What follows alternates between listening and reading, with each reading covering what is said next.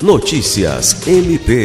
O Ministério Público do Estado do Acre recebeu nesta quarta-feira, 26, a visita de Isabel Martins, representante da organização católica norte-americana Catholic Relief Services, para tratar sobre ações de ajuda a migrantes que entram no país pelo Acre.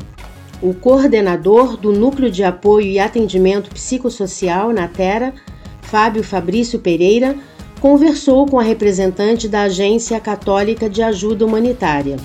A organização subsidia no estado os projetos que a Caritas Brasileira, por meio da Diocese de Rio Branco, desenvolve em promoção de saúde e proteção social, voltados sobretudo aos imigrantes venezuelanos que chegam aos municípios de Assis Brasil e Brasileia. Isabel Martins está se reunindo com órgãos do sistema de justiça e órgãos governamentais para debater o fortalecimento das políticas imigratórias e melhorias no atendimento a esse público.